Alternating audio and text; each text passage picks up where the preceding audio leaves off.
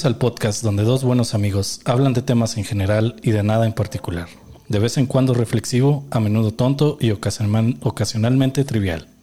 No cambiará tu vida, pero podría alegrarte. Relájate, esto es Mentes Ociosas. Bienvenidos, mi nombre es Edgar Luna, me acompaña aquí mi buen amigo Héctor Alejandro. ¿Cómo estás, Héctor? Bien, bien, aquí estamos. Muy bien, muy bien. Nuestro primer capítulo, espero les agrade y pues nos traes una frase, Atleta. Sí, claro, bueno, ahí va la frase. Toda gran historia parece comenzar con una serpiente. Esto lo hago como trivia. Eh, quien nos diga, si alguien quiere comentar y nos diga quién la dijo y en, dónde la dijo, o sea, ya sea es una película o es, o es solamente un dicho de un, personaje. Pues bueno, pues sí, toda gran historia comienza con una serpiente y pues este podcast esperemos que se convierta en una buena historia para todos. Pues hoy vamos a hablar de las serpientes alrededor del mundo. Eh, te va a gustar el tema, vas a ver. Sí, yo creo que sí. Sí, lo estoy, estoy, estoy visualizando algo y está, está bueno. Está, bueno. está bueno. Bueno. Sus movimientos hipnóticos, su habilidad para desaparecer, su fuerza, lo fascinante de sus ojos y en especial su fatal mordedura, nos han enseñado durante millones de años de evolución que la serpiente es una imagen de peligro y muerte. Pero más allá de este miedo construido en nuestra conciencia, existe una gran admiración, pues le, le consideramos como un ser poderoso. Fíjate. Hoy nos enfocaremos en cómo las serpientes han sido vistas de manera diferente por varias culturas, representando inmortalidad y muerte, hombre y mujer, deidad o demonio, círculo o línea, asesino o sanador, fertilidad y renacimiento, representante de la más alta sabiduría o el subconsciente más profundo. Estas numerosas alusiones a este reptil nos hace llegar a la conclusión de que es el arquetipo ideal de la historia. Bueno, empecemos con un poco de historia.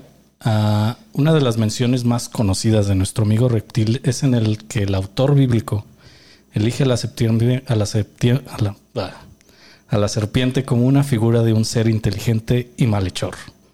Este simbolismo queda plasmado en el relato donde la serpiente tienta y engaña a Eva para que comiera la fruta del árbol del conocimiento del bien y del mal. Ahora, eh, yo no sé si cometió algo malo, porque pues, a final de cuentas es un árbol del conocimiento. Al final de cuentas, si, si, si alguien alguien estuvo en el catecismo. Imagino que la mayoría de mucha gente estuvimos en el catecismo que nos enseñaban la Biblia. En este caso, yo cuando estaba niño nos pusieron un libro que se llama Niña, La Biblia para niños. Mm. Bueno, pues eh, vean los dibujos donde la serpiente llega con Eva y le dice, toma la manzana, es sabiduría. Aquí yo lo retomo, bueno, yo lo veo, o bueno, ya en tiempos de ahorita ya a esta edad, yo lo veo como de que, pues bueno, mira, como algo así como Dios te quiere opresar y la serpiente te quiere dar como la sabiduría del, del ser humano, o sea, del conocimiento tanto como de que puede crear puede mm, sustentarse, puede alimentarse, puede, pues lo que hacemos ahora, ¿no? Por sí mismo. Por sí mismo, y exacto. pues también de destruir. Eh, bueno, eh, lamentablemente, pues sí. Sí, pues ya, ya hemos vivido mucho esa historia hasta la actualidad. Ahora sí, como sabiduría, yo diría como, se me fue la palabra, como instinto humano. Despertar el instinto humano, vaya. Sí, porque al final de cuentas, pues según el paraíso era un espacio muy chingón donde se tenía todo a la mano. Y sí. Y pues a quién no le gustaría vivir en un lugar de esos. pues todo el mundo, aunque yo creo a la larga como seres humanos sería aburrido, ¿no crees? Posiblemente. Como, en estos tiempos de pandemia, ¿a quién le gustó estar encerrado en su casa? No, pues Teniendo todo, ¿no? Con vida y comida a la mano, ¿no? Que mano la pides y ya. Sí, no, pues está muy fácil así. Y bueno, pues algo que quiero mencionar es que en la Biblia se menciona, bueno, en la Biblia en ningún momento mencionan que la serpiente era Satán. Exacto.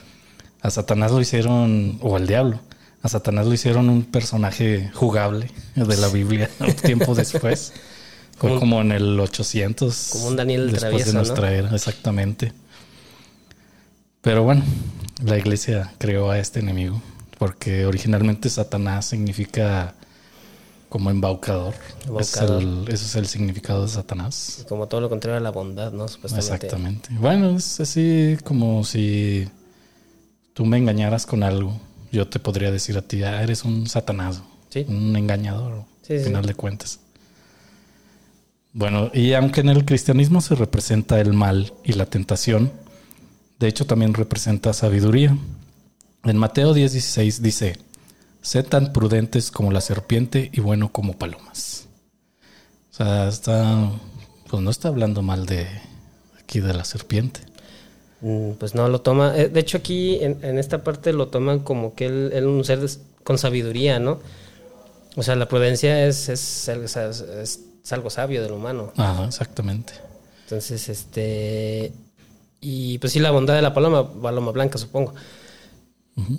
Porque pues eso, la paloma es como un, animal bondadoso. Bueno, más bien no bondadoso, más bien es ah, noble. Pues ya ves que la paloma se, bueno, eh, el cristianismo tiene a la paloma como algo religioso, cristiano, eh, un ser divino casi, pues por esto de que embarazó a, Ah, sí. a la Virgen María. Sí, que, que nació por el viento. Bueno, sí, sí, sí. Ya después hablaremos de eso. Sí, la paloma con el Espíritu Santo, pero ese es otro tema. Sí, ya. Y bueno, ah, Eh, eh, su- aquí en, eh, en este tema vamos a hablar de la serpiente en muchas culturas. varias, digo, porque son demasiadas. Son demasiadas culturas que algunas no alcanzamos a... Sin embargo, agarré así como que de las más importantes, porque, no, hombre, o sea, ahí para aventar y este podcast se iría a casi cinco horas, Sí. yo creo. ¿no? Estaría muy largo y yo creo que sería muy pesado para ustedes. Sí, no. A lo mejor un capítulo 2 tal vez. Bueno, otra mención es en Mesopotamia, pero esto fue hace más de dos mil años antes de nuestra era. Se cuenta en la epopeya de Gilgamesh, interrumpa. 2000 años, estamos hablando antes de nuestra era. antes de Cristo, ¿no? Eh, Bueno, yo le digo antes de nuestra era, porque no me gusta, Bueno, aparte eh, de que no creo. sí, bueno, pero sí hay gente que sí ah, tiene creencia a eso, o, o más bien se guía por la historia, porque la historia se ha marcado de antes de Cristo y después de Cristo. De hecho, está bien decirlo de las dos formas, ¿eh? Sí. Sí. Sí, sí, o sea, obviamente, pero es como más común decirlo Sí, para que la gente Cristo, como que lo relacione más vaya, o sea, es que lo relacione mejor. Exactamente. Ujú, Ok. Bueno, en la epopeya de Gilgamesh. Este es un poema, está bien chingón, uno de mis favoritos. Eh, espero hablar muy pronto de él. Está muy chido, muy chido. Bueno, aquí en esta epopeya, el héroe emprende una aventura en búsqueda de la vida eterna. El héroe pues, es Gilgamesh. Luego de varias peripecias, al obtener del fondo del mar una planta llamada Asper, partió camino a la ciudad de Uruk. Agotado y con sed, se detuvo en una fuente y mientras bebía, apareció una serpiente que le robó la planta y desapareció rápidamente. De tal manera, la, la serpiente se volvió eterna. Esto es en base a que las serpientes cambian de piel y vuelven a la juventud. Ok.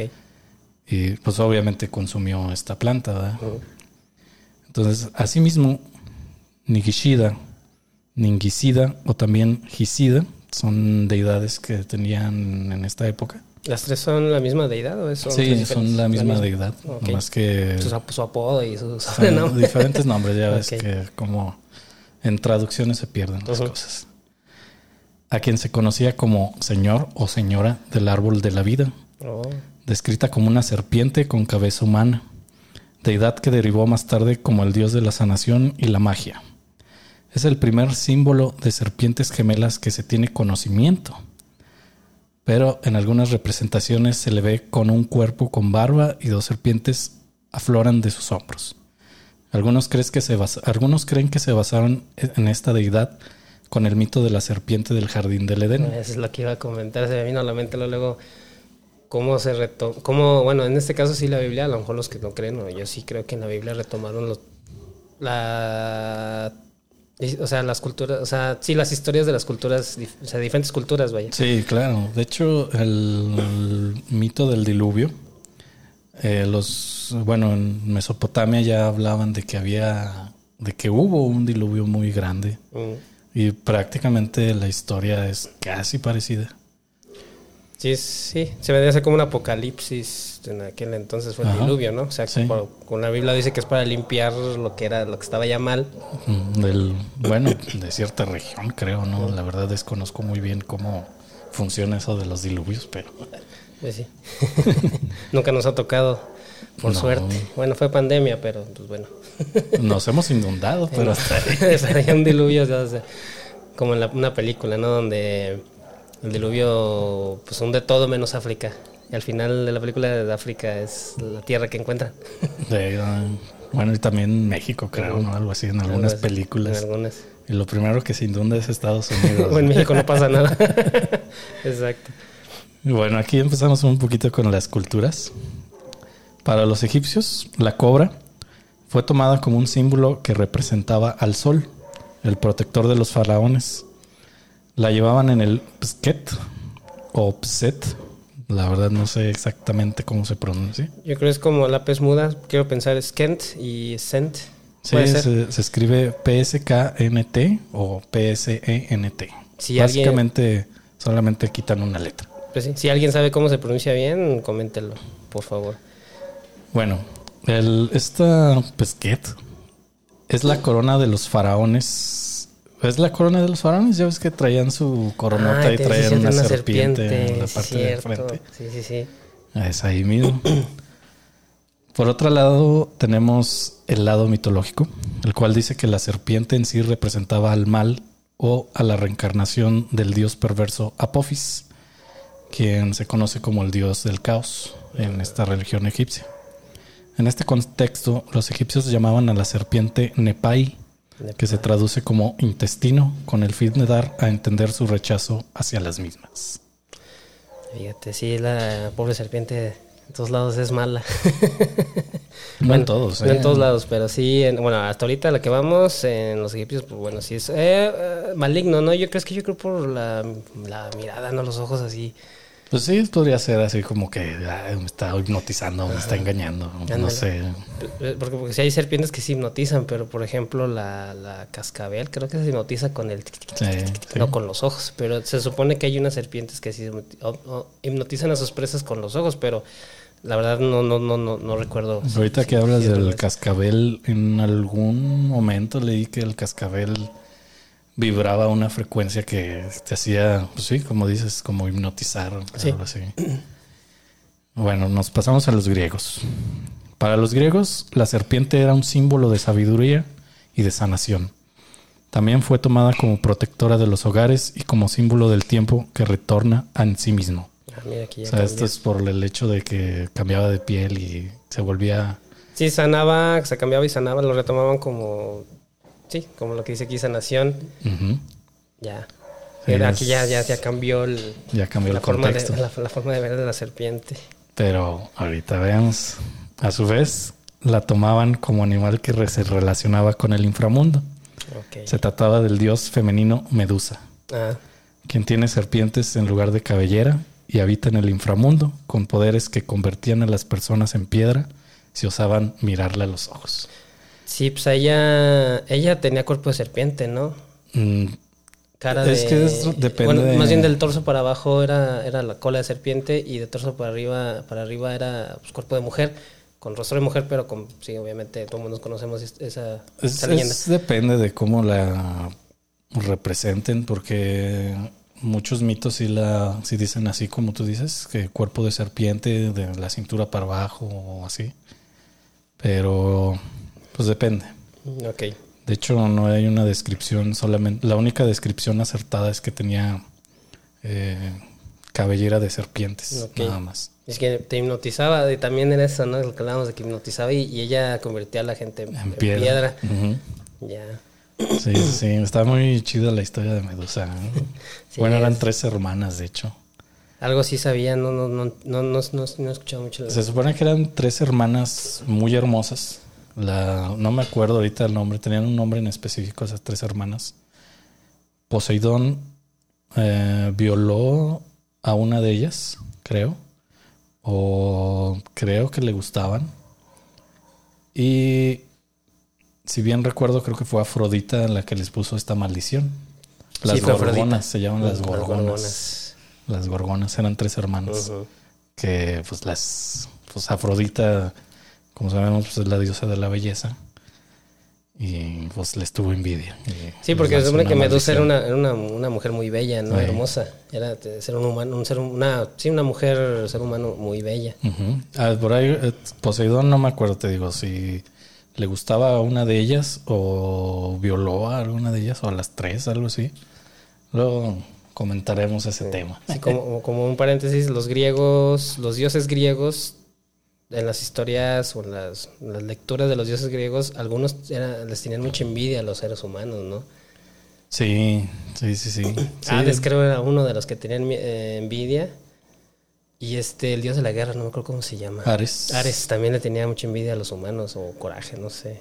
Pues es que mm, es una historia de, de la pelotita, o sea, que va para allá, que va para acá y, y pues yo creo que el- era por la libertad que tenía. Sí, el libre albedrío y, y más que nada como que conocían el amor y a lo mejor los dioses no, no sabían qué era el amor. Sí, no, porque la historia de los dioses griegos está llena de violaciones, de traiciones y no, Sí, sí, sí, está, está muy, está muy denso esa no se diga la esposa de Zeus cuánto tuvo que soportarle a este cabrón.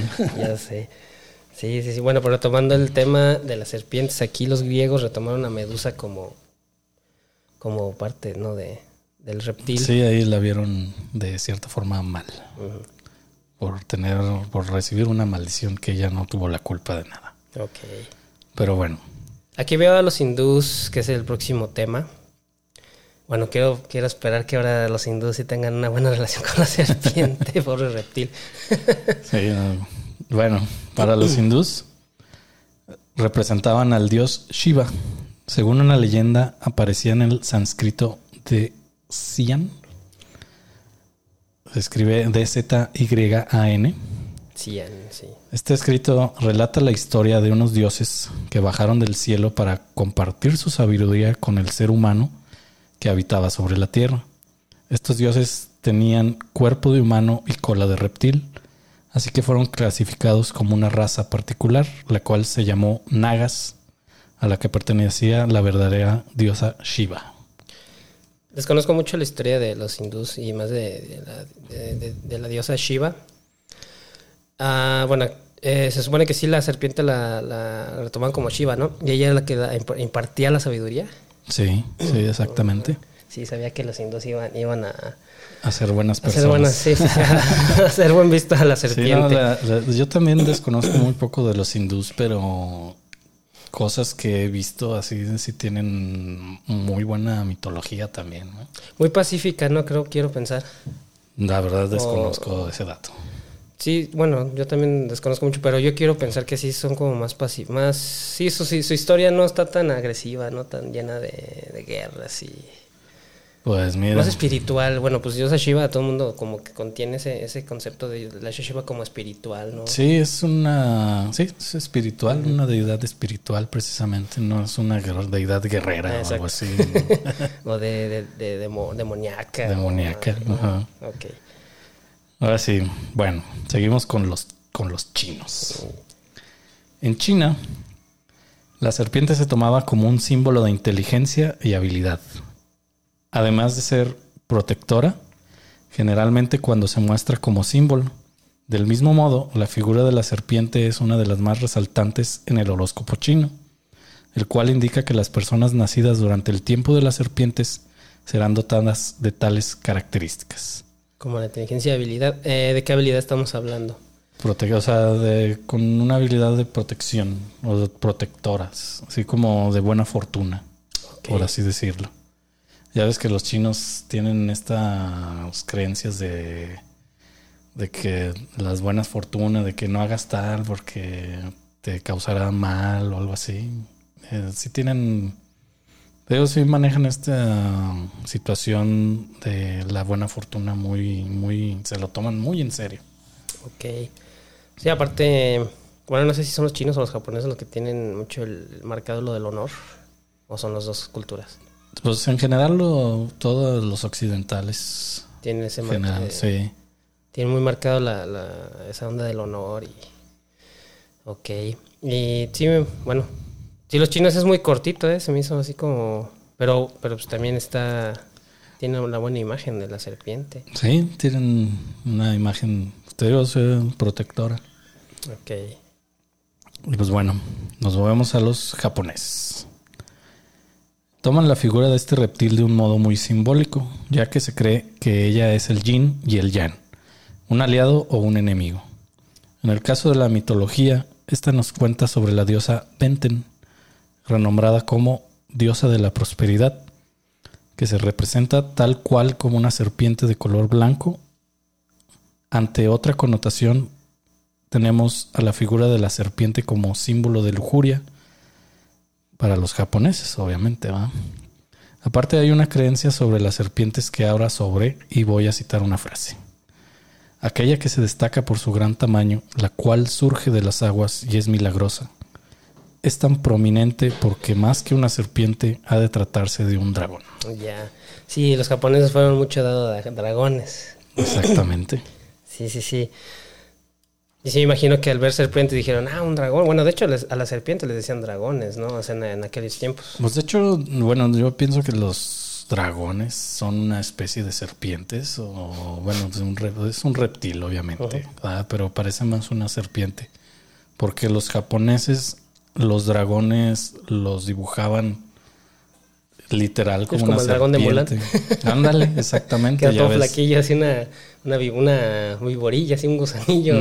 Y no, no tiene balas, ¿no? Como los dragones medievales, que eso sí tenían alas. Y, ah, volaban y era más, o sea, el dragón medieval era más parecido a un dinosaurio con alas. Exactamente. De hecho, los japoneses, los dragones los tienen así como deidades también, que representan un chingo de cosas. Ya. Y sí, pues son símbolos muy, te digo, o sea, el yin y el yang. Sí, obviamente la, la, la, serpiente, pues bueno, ha vivido desde, desde tiempos de dinosaurios hasta, hasta esta época, ¿no? Entonces, a lo mejor los japoneses y otras culturas medievales también, a lo mejor encontraron algún resto de un dinosaurio, por así decirlo. Yo, bueno, yo me imagino. Y dijeron, y como era demasiado enorme, dijeron, esto es como una serpiente, la cabeza de serpiente. Ah, esto ya, lo, ya, lo, ya con la imaginación humana de aquellos tiempos dijeron, pues es un dragón. Es un dragón. Y ahorita vamos a, a relacionarlo con esto. Ahorita vas a ver. Ahora, de aquí los romanos, yo creo que de aquí sacamos un símbolo muy importante. Ahorita les voy a explicar un poco. Eh, para los romanos, la serpiente fue un símbolo de la sanación y de la salud. Cuenta la leyenda que en un momento la sociedad se veía perdida y a pesar de tener sus propios dioses para la sanación, decidieron acudir al dios Esclepio, un dios griego al que llamaron Esculapio, que, representa, que representaron como un hombre con un bastón en el cual tenía una serpiente enrollada. Esto es muy importante porque hasta la fecha se usa ese símbolo. No sé si te has fijado en la medicina. Es verdad, es verdad. es como, emula como una, una, aguja, ¿no? Ajá, exactamente. Una inyección y es la serpiente. La serpiente enrollada. Es el símbolo de, de Esculapio. Y vaya que, pues bueno, Roma influyó a la humanidad desde desde que pues, el Imperio Romano hasta ahorita ha influido en muchas cosas, ¿no? También agarraron, sus dioses originalmente eran griegos, pero nomás les cambiaron los nombres. Y pues sí, sí influyeron, bueno, más bien en tecnología sobre todo. Y en, y en, toda Europa. De hecho, ese símbolo es europeo, vaya, o sea, el símbolo de salud es, lo usan más en Europa. Aquí también. sí, aquí lo cambiaron. De hecho, es un símbolo universal. Sí, sí, sí. Y bueno, la escultura del dios fue trasladada de Esclepio, a ver que le hicieron una escultura. Fue trasladada en una embarcación a través del río Tíber. Esta es la, leyenda de la que mencioné hace un poco. Y mientras avanzaban, se dieron cuenta de que la serpiente enroscada saltó a la ciudad de Tíber. O sea, hicieron la, la estatua de Esclepio, Esclepio y pues la dibujaron así el hombre con su bastón y la serpiente. Entonces dicen que vieron que la serpiente cobró vida y se lanzó hacia la, la, hacia la ciudad de Tíber. Ahora, esta ciudad era para los romanos una ciudad maldita, en donde solo podían habitar delincuentes o los desterrados de Roma. Por este predicamento, los romanos comprendieron que debían alzar el templo de Esclapio en aquel lugar. Y una vez estuviera listo, las personas enfermas por la peste fueron milagrosamente sanadas. Ah, y bueno, de ahí ya viene el símbolo. Sí, exactamente.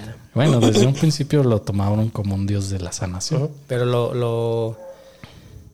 O sea, lo vieron más claro cuando pasó esto. Ya. Y pues bueno, por esta coincidencia se usa el símbolo de la medicina a nivel mundial. Se mantiene la serpiente enrollada en un bastón. Ya. Ahora, aquí viene el más chingón de todos. Eso. Todo, mundo, todo mundo ma- sabe más o menos la historia. A lo mejor no, no todos. eh, yo creo que la, la mitad, o no sé si el porcentaje mexicano. ¿Cuánto conocen la cultura maya? No, pues es que nos hablan así. Bueno, en la primaria no te das cuenta.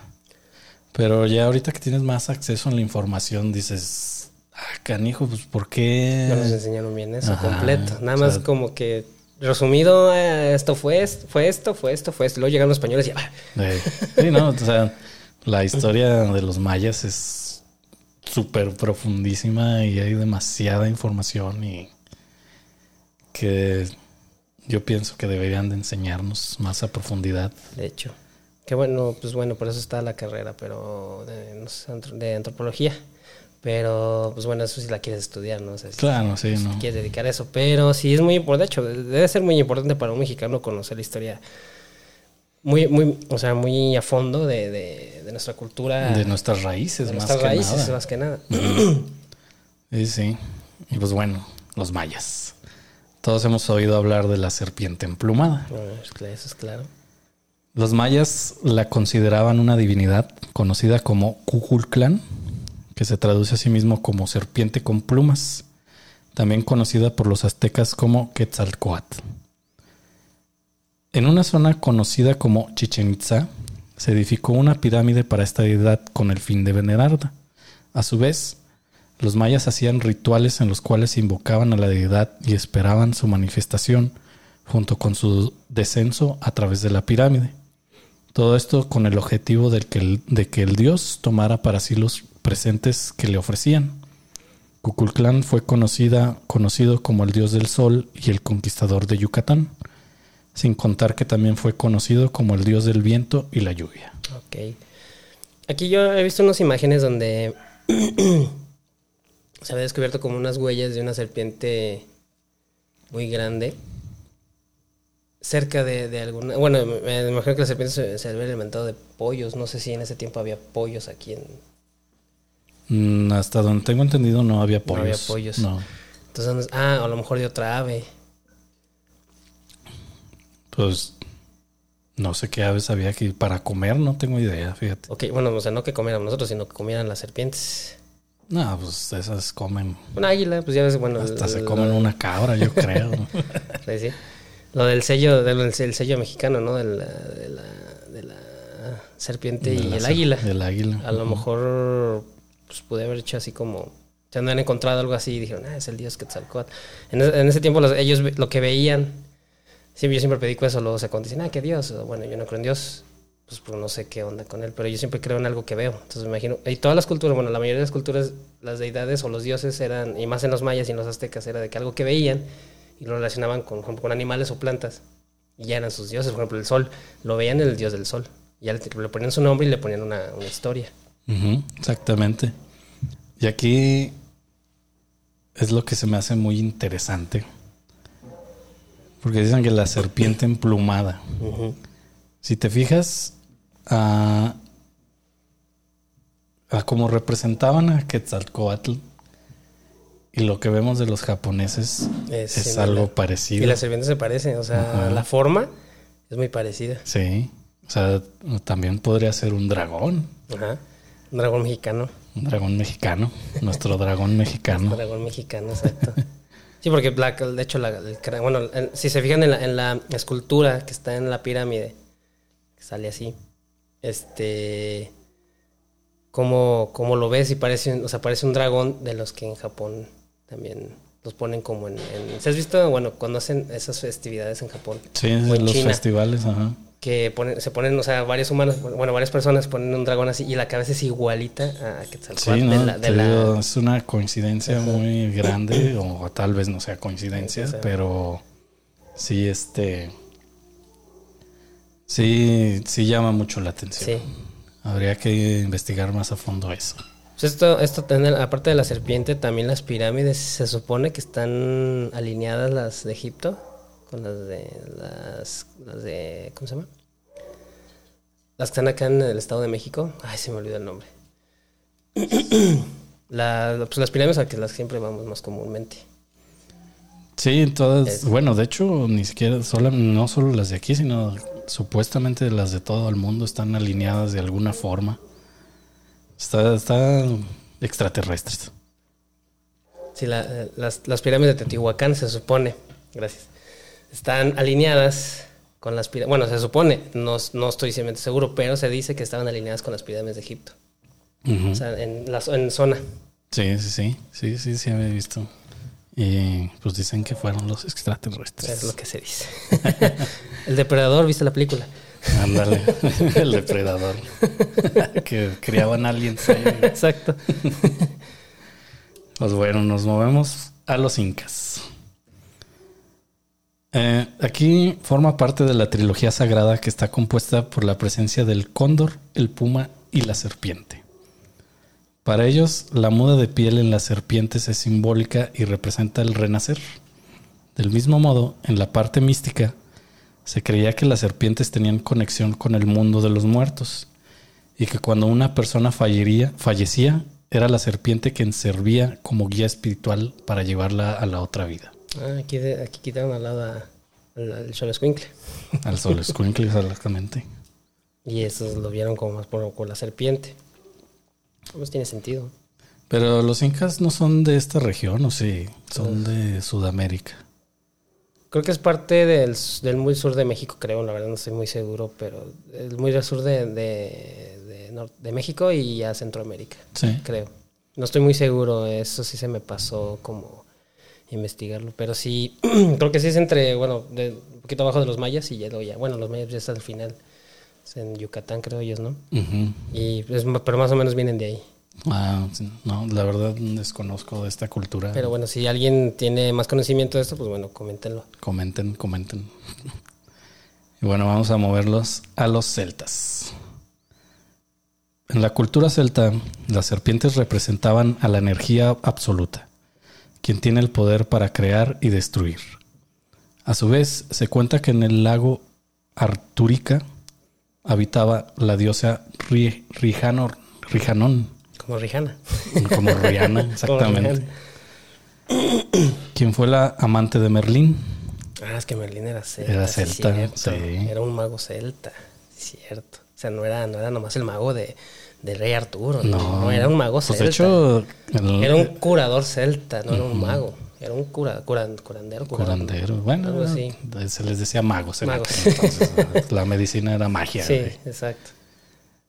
Esta diosa se describe como una serpiente blanca en coincidencia con la serpiente blanca de la mitología japonesa. Fíjate.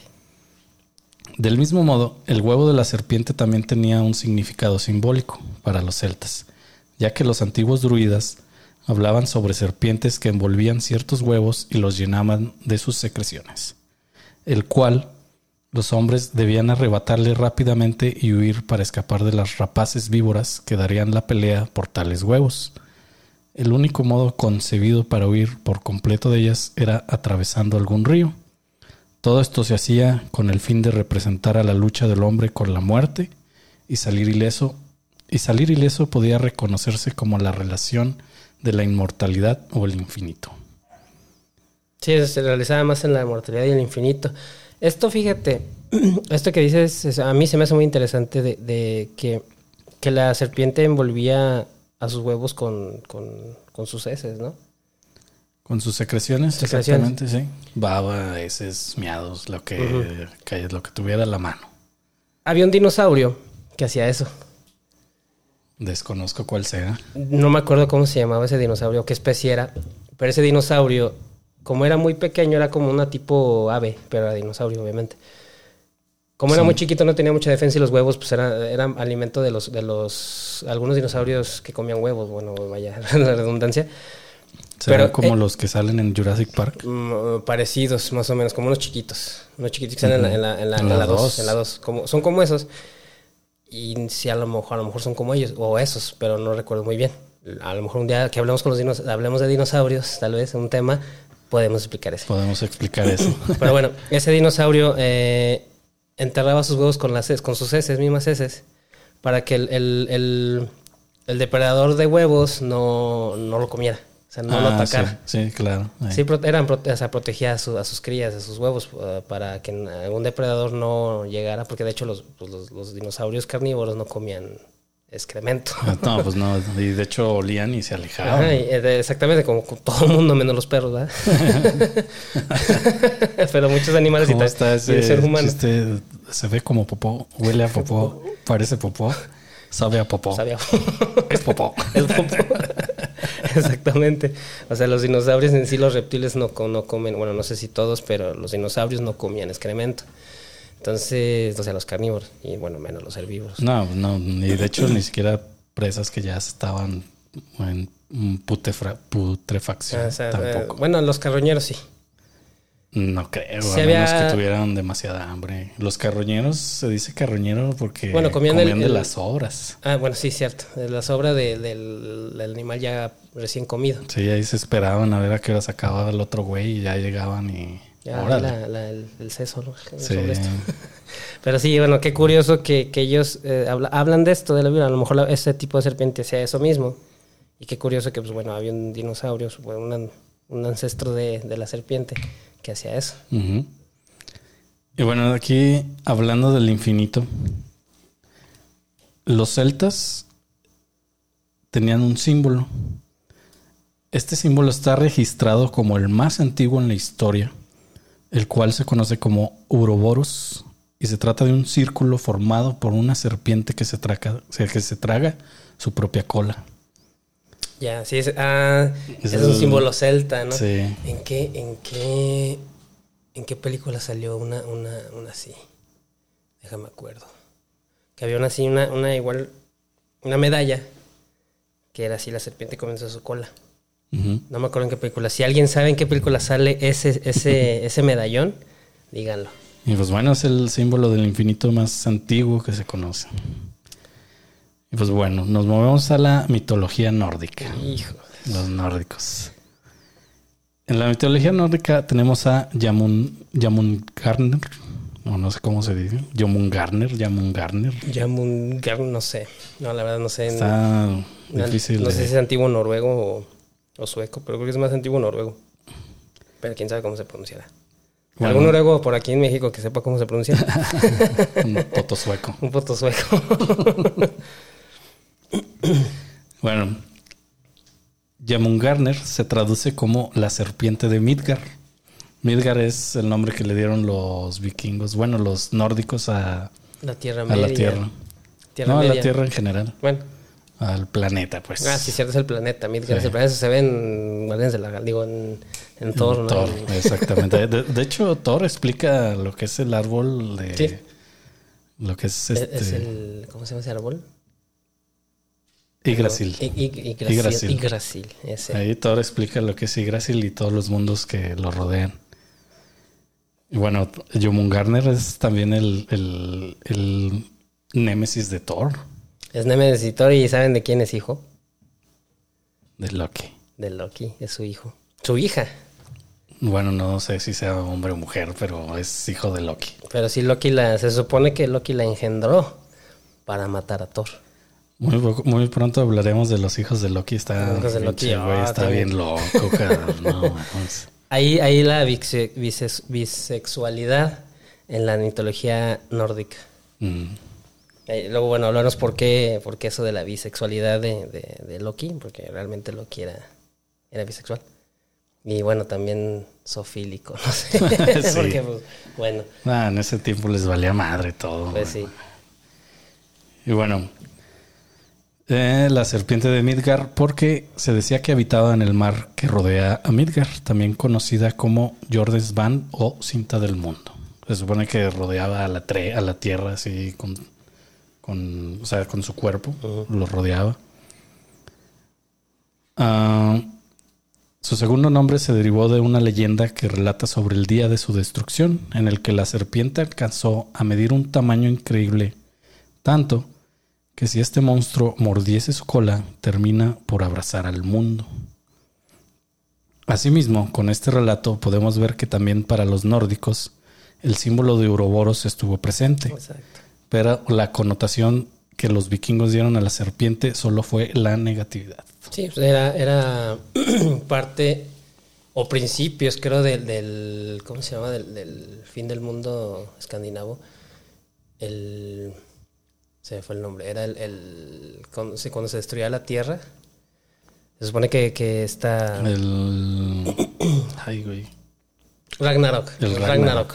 Se supone que, era- que el- esta serpiente era el principio del Ragnarok, No, de hecho no. ¿no? Eh, de hecho, el principio del Ragnarok es uno de los hijos de Loki, Fenris. Ah, con razón me equivoqué. Sí, Fenris Lo- era el principio y, y esta, esta serpiente era intermedio, ¿no?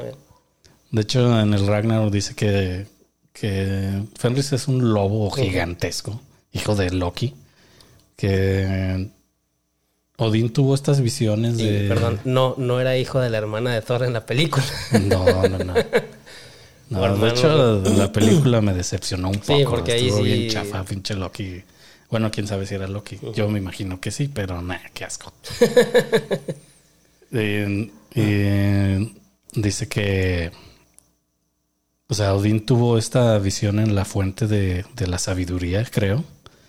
De que iba a haber un lobo que traería su destrucción. Y cuando conoció a este lobo, lo primero que hizo fue encerrarlo con una cadena que hicieron los enanos. Y el inicio del Ragnarok empezaba cuando este lobo se liberara. Con Fenris. Porque se dice que, que iba con, era tan grande que su mordida iba a consumir todo el mundo. Ya. Y de hecho, Loki, digo, de hecho, Fenris o Fenris Wolf, algo así, era, es el que mata a Odín. Ya. Y aquí esta historia de Garner es que Thor y él se odiaban. Se odiaban tanto que en, el, en el Ragnarok ellos dos pelearon así y se estuvieron dando unos chingadazos bien cabrón. A tal punto que mm, eh, la serpiente muerde a Thor y en eso Thor aprovecha y le da un chingadazo que mata a, la serpiente, a Garner. Entonces, en ese momento, Thor ve que Odín muere a causa de, de De Fenris. Thor da tres pasos y cae muerto. O sea que Fenris mata a Thor y la serpiente ya como o bueno, como se puede pronunciar, mata a, a Thor. Digo, Fenris a Odín y, y ok. Sí, y ahí es el sí. comienzo del, del Ragnarok entonces. No, eso ya es la pelea, ya así en el, en el desmadre, ya de los chingadazos, bien cabrón. Y sí, no, ah, es este. ah, está muy padre el reino. Y te digo, estos dos eran Thor y Garner eran los enemigos, así, archienemigos de siempre. Ya. Y bueno, y tomar, tomar que en la mitología nórdica, pues bueno, ellos, ellos eran muy creyentes de los dragones. Sí, también.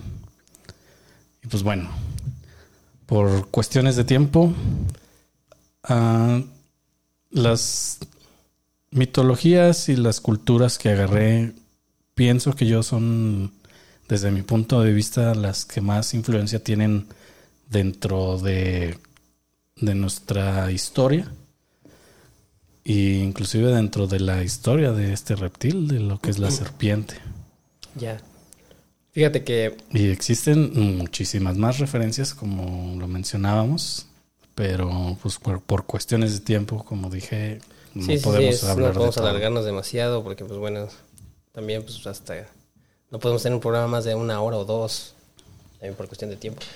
Pero muy interesante este tema. Si alguien conoce más temas sobre la serpiente, ¿qué más se puede conocer de ella? Podemos hacer un segundo Un capítulo. segundo capítulo, retomar otras otras culturas, porque bueno, la- a- allí había una, y la fue la que me, me llamó la atención mucho, una imagen, me imagino que en Google debe estar. Yo la vi en un video, donde había, encontraron como en, en una caverna, así en la pared, eh, como si estuviera, alguien hubiera tallado así una, una piel de víbora, pero era demasiado larga. En esa caverna, o sea, en casi toda la caverna encontraron esa, Esa Ajá, referencia. pero una, o sea, se supone que el cuerpo era como este tamaño. O sea, un- más grande que una pitón, supongo. Entonces, se supone que ahí se ve que una, Una serpiente. anaconda, Una anaconda a lo mejor. Y bueno, era de- pues, se supone que era como tiempos de los, de los cavernarios. Creo que la anaconda es la serpiente más grande que existe. Sí. Pero no estaba tan grande. O sea, una anaconda creo que está como. No sé, la, verdad- bueno, la verdad nunca he visto una. No, se alcanzan no, kilómetros, no, kilómetros, no. sé. No, no, kilómetros no creo. No, deben ser unos 100 metros, tal vez. Si bien me acuerdo, creo que la anaconda registrada más, la- más grande ha de haber sido es como de 15 metros. O- Nada No, más, era- nada más- inmensa, nada más, nada más me acuerdo de la, de la longitud, más no me acuerdo qué tanto de diámetro tenía el cuerpo. Bueno, y se supone que en la imagen así se refería que era... Que En la película de Anaconda lo han de mencionar. Pero ahí le exageran, Hollywood. Pero bueno. Entonces, bueno, eh, se encuentra que este reptil, bueno, es que aparte el reptil es muy antiguo. Es, un- es una, una especie muy antigua en, esta, en este Sí, planeta. no, te digo, la, la- de las primeras referencias se hablan de ella de 2000 años antes Sí, sí, sí. de nuestra era. Y, o sea, no, no de, de ahorita que estamos en el 2020, ¿no? O sea, No. todavía otros 2000 Todavía años. Hace cuatro, cuarenta- cuatro mil años. 4000 años, por así decirlo, porque bueno, la Si no verdad es no, que- te sabemos bien. Si no es que un poco más. Otros mil años más, yo creo. Sí, porque en realidad esto es retomada por la historia. Pero en sí el planeta, pues bueno, quién sabe cuántos años. tendrá. Sí, también. Y pues bueno, existen muchísimas más referencias. Si quieren un capítulo 2, una parte 2, no pueden pedirlo sin compromiso. Nosotros lo haremos con mucho gusto. Y pues bueno, Aleta. ¿Buena Bueno. o mala? Yo lo veo bueno. No sé o sea, a los demás, a la gente que nos vea le vaya a gustar, o si se aburrieron. La verdad, el comentario que nos hagan, ah, nos hagan llegar, este, es muy importante para nosotros para saber igual también cómo trabajar. Esto es nuestro pr- primer, primer episodio, Episodio. primer capítulo. Entonces, este, yo creo que estamos un poco nerviosos, no sé, más o menos. Pero, o sea, esto lo hacemos con una buena intención de dar a conocer a lo mejor a la gente. A lo mejor ya lo saben muchos, a lo mejor no lo saben muchos. El que no lo sabe, pues lo, lo aprende de aquí, a lo mejor no, le- no, no le gusta leer tal vez y, le, escu- le gusta escuchar historias en, en, en podcast. Pues bueno, ojalá les, les sea interesante y a lo mejor puedan agarrar la, la, la, eh, la disciplina de leer un poco también de temas históricos, porque bueno, a mí se me hace muy interesante e importante leer. Sí, no estamos descubriendo el hilo negro. No, no, no. Nada más queremos hablar de cosas que ya están escritas. Ese tampoco no así tan profundo, pero pues bueno, vamos a darle, eh, queremos darle al mundo que se interese por, por, por muchos temas. Temas algo desconocidos Algo también. desconocidos. Si hablaremos de muchos temas, de, de- desconocidos, de, de- de, pues bueno, de, de- bueno, de muchas cosas para no redundar tanto. Y este, y bueno, y estamos abiertos a que si alguien quiere que hablemos de un tema o si quiere venir al programa también, pues bueno, También. es invitado. Ah, pero te preguntaba, ¿qué piensas de la serpiente? ¿Que es buena ¿Qué pienso de la serpiente? mala? Pues bueno, a mí me gustan mucho los reptiles. A mí una, si yo veo una serpiente, pues bueno, yo voy a pensar que es un buen augurio. La verdad. Pues podría ser, Sí, porque pues bueno, Mientras- a lo mejor un religioso muy, muy... mientras no te acerques mucho a ella. Ah, claro, no, no, pues como todo, todo insecto, a lo mejor que tiene veneno, pues bueno, es cuidado, ¿no? Bueno, algunas serpientes tienen más veneno que otras. Unas mortales, otras no. Pero pues hay que tener cuidado con ese animal y dejarlo ser así en su, en su hábitat. O sea, "Ay, vete para allá. Y ya, o sea, si quiere que, si, si uno quiere que lo dejen ser, pues déjalo ser también. Yo pienso que son criaturas muy hermosas. Muy interesantes, muy hermosas y interesantes. muy- Hay unas muy padres de colores así como Muy- fosforilocos, sí. bien chidas. Hay unas negras que están como el Sí. dragoncito de ¿Cómo entrenar mi dragón? ¿Cómo se llama el negrillo? Ah, este. Ah, bueno, no sé si podemos decir el nombre de ese, pero. Pero ese dragoncito, el de, pues, ustedes saben cuál es el negro, el chido, el, el principal. Se llama Sombra, ¿no? Creo. Creo que sí. Entonces hay, hay, hay unas serpientes, hay víboras donde que están así negras, negras, y dice, oh, se ven increíbles, negras, así brillan y. Se ven muy increíbles. Sí, sí, sí, son muy hermosas, sus ojos están increíbles. O sea, no porque tengan los ojos así van a ser un demonio, como No, los no. pintan. Pero bueno, algo de lo que poco les leímos, creo que aprendimos que las serpientes es histórica. es un, un animal neutral, porque Neutral. ni tan buena ni tan mala. Puede representar de los dos lados. Entonces, como todo es peligrosa, sí, pues sí, la, sí se Sí, siente amenazada. cuidado. Como, como, un, como cualquier otro animal. Animal ponzoñoso o animal, no sé. Pero, pues, pero pues, también es un animal noble, puede ser. Sí, o sea, nos enseña también que es un animal noble, como esto de que, Sí, pues, claro. de que lo toman símbolo de, de sanación. Y hasta la fecha se usa ese símbolo. de los- Sí, sí, sí, todavía.